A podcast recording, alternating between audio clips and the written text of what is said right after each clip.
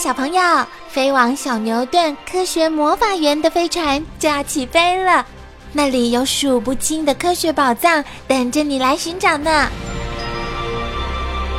小朋友也可以请爸爸妈妈下载小牛顿 APP，到手机或平板上看好多有趣的动画电影哦。好了，小朋友，快快系上安全带，开始我们的奇幻之旅吧！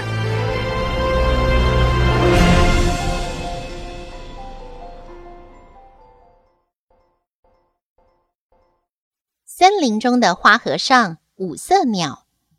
安安有一个喜欢爬山摄影的爷爷，他每天都会准时出现在学校门口接送安安上下学。一到星期假日，就是他们爷孙俩亲近大自然的时刻。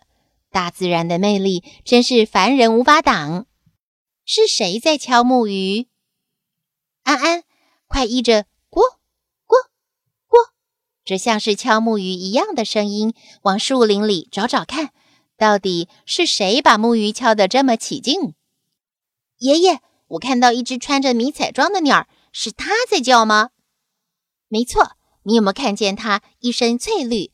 由于它全身羽毛主要以红、黑、黄、蓝、绿五种色调为主，所以被称为五色鸟。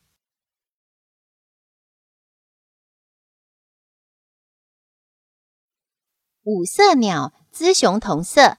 身长二十三公分，全身眼睛周围黑色，嘴粗厚，基部有刚毛，额、腮及上喉部为金黄色，下喉、颈侧及后颈为蓝色，胸部有红斑，绚丽夺目。短距离飞行，爷孙俩穿梭在山林中好一阵子，暂且停下来喝喝水，擦擦汗。安安。用望远镜四处观看，爷爷，快看，五色鸟飞往另一边了。它们常穿梭在两千五百公尺以下的低中海拔阔叶林或次生林中，只做短距离波浪状的飞行。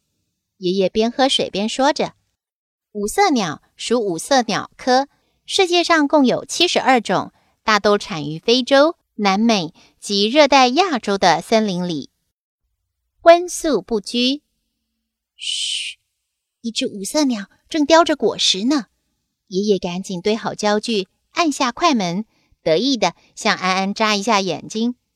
安安呐，五色鸟之所以被称为花和尚，是因为除了绚丽的羽色外，它还是不折不扣的杂食主义者。平常除了以大叶雀榕和红楠的果实为主食外，也吃野果、嫩叶。花等素食，有时也会吃吃昆虫等荤菜。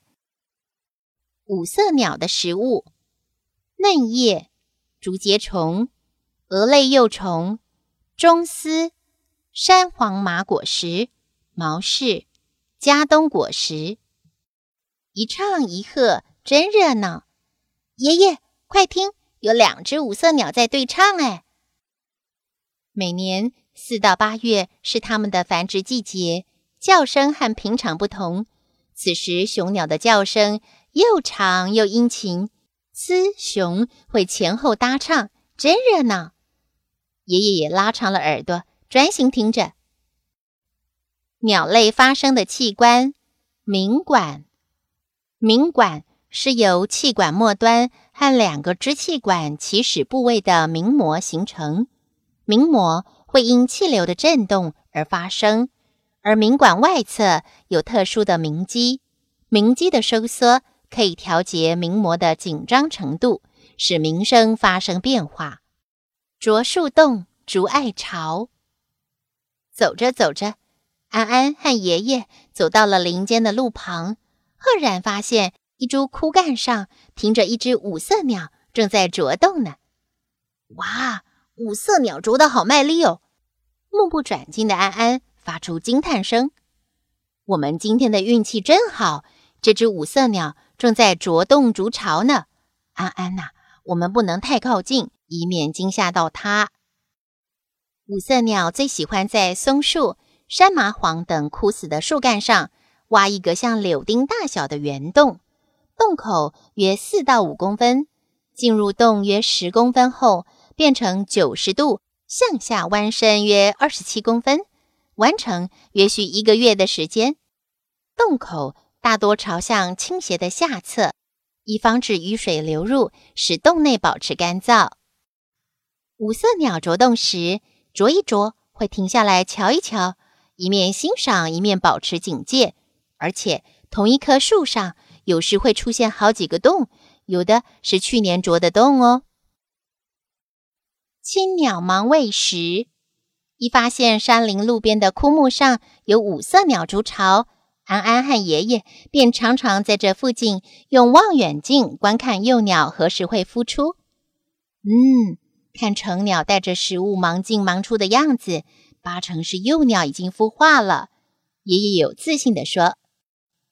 五色鸟每窝产三到五枚蛋，蛋呈白色，无光泽。十几天后，幼鸟就会孵出。